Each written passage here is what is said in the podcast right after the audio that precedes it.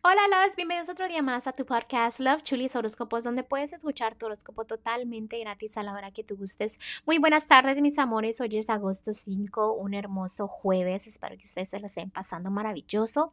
Disculpen que los horóscopos no se los pude poner como siempre se los pongo cada mañanita, ¿no? Pero lo que pasa es que ahora sí me ocupé. Entonces, este, el día de hoy simplemente les voy a dar su consejito para que tengan su consejito el día de hoy. Y este, mañana volvemos hacer los horóscopos como siempre los hacemos, un poquito más detallados para los de matrimonio, los solteros, la economía y lo general, ¿no? Pero simplemente que el día de hoy sí mi horario está un poquito apretadito.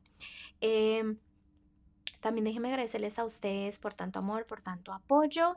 Y pues ahora sí vamos a continuar con los consejitos que tienen los ángeles para ustedes, para cada signo zodiacal. Recuerden que estoy disponible para citas y los detalles están debajo de cada signo zodiacal. Así que no duden si tienen preguntas o cualquier este, cosita, mandarme un inbox, ¿ok? Bueno, ahora sí vamos a continuar. Escorpión, déjame decirte que tu vida está a punto de cambiar. Los angelitos están diciendo que te prepares para esos cambios. Son cambios grandísimos, te digo grandísimos, ¿ok?